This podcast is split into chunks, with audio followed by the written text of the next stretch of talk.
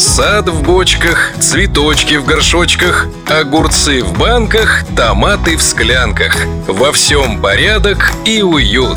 Как сделать так, расскажем тут. Черенкование фикуса благоприятнее всего проводить весной. Это позволяет физиологический цикл развития растений и, кроме того, именно в это время года световой день удлиняется, что положительно сказывается на приживаемости растений. Сегодня речь пойдет о том, как правильно укоренить черенки фикуса. Полезно знать. Поскольку фикус является каучуконосным растением, он выделяет много млечного сока. Чтобы черенки, помещенные в почву, не загнивали и не портились, их желательно сразу поместить в воду, чтобы млечный сок стек и не забивал сосуды. В воде черенки должны находиться примерно час. За это время млечный сок уйдет и приживаемость растений пройдет легче.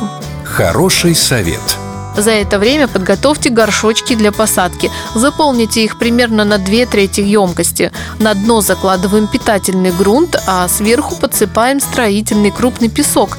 Он может содержать большое количество извести, поэтому желательно его промыть. Далее длинной шпажкой в почве сделайте достаточно глубокие отверстия, куда пересадите черенки фикуса. Садить растения для укоренения можно плотно. Следите, чтобы листья черенков смотрели внутрь емкости. Дельный совет.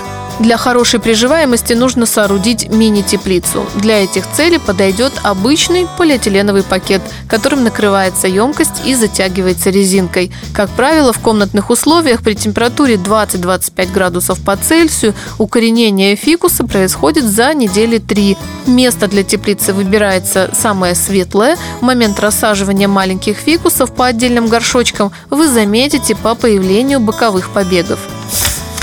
Весна – самое лучшее время, чтобы заняться пересадкой комнатных растений. Надеюсь, что эта программа была вам полезна. Всем удачи!